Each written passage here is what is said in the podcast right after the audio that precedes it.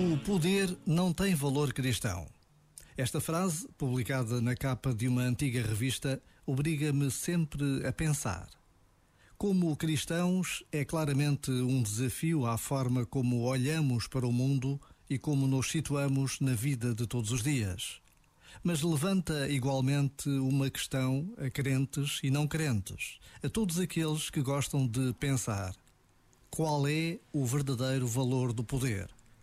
Para que serve ter poder? No tempo que estamos a viver, o exercício do poder exige respostas a estas perguntas e precisa desta consciência de que o homem não está só. Deus está presente. Já agora, vale a pena pensar nisto. Este momento está disponível em podcast no site e na app.